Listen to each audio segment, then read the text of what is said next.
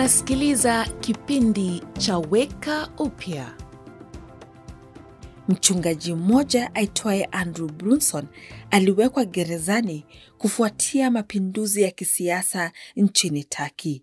Aliwekelewa mambo mengi ya kupinga serikali ambayo yalikuwa si ya kweli, na akafungwa kwa miaka miwili kwenye jela kwa mazingira ambayo yalikuwa mabaya sana. Brunson alisema kwamba wakati aliposhikwa alikumbuka Wakristo wengi ambao walikuwa wamepitia udhalimu kama huo, na huku akijua ya kwamba kuna wengi watakuja nyuma yake, akaamua kuwa kielekezo kizuri. Kupatwa na uoga ni jambo la kawaida, mchungaji huyu atakuambia, lakini utasimama imara wakati wa hofu. Brunson alipata uvumilivu kwa kuwa karibu na Mungu katika bonde lake la kujaribiwa.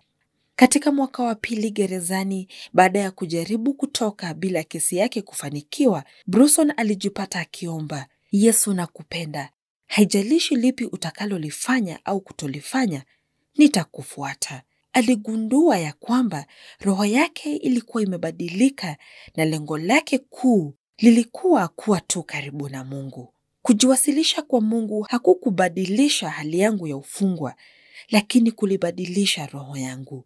Brunson asema hofu haikumtoweka alipokuwa katika jela, lakini ni humo alipomjua Yesu kama ambaye anastahili yote. Umekuwa ukisikiliza kipindi cha Weka Upya, ujumbe wa kutia moyo na wenye tumaini. Ili upate habari zaidi, wasiliana na stesheni unayosikiliza sasa.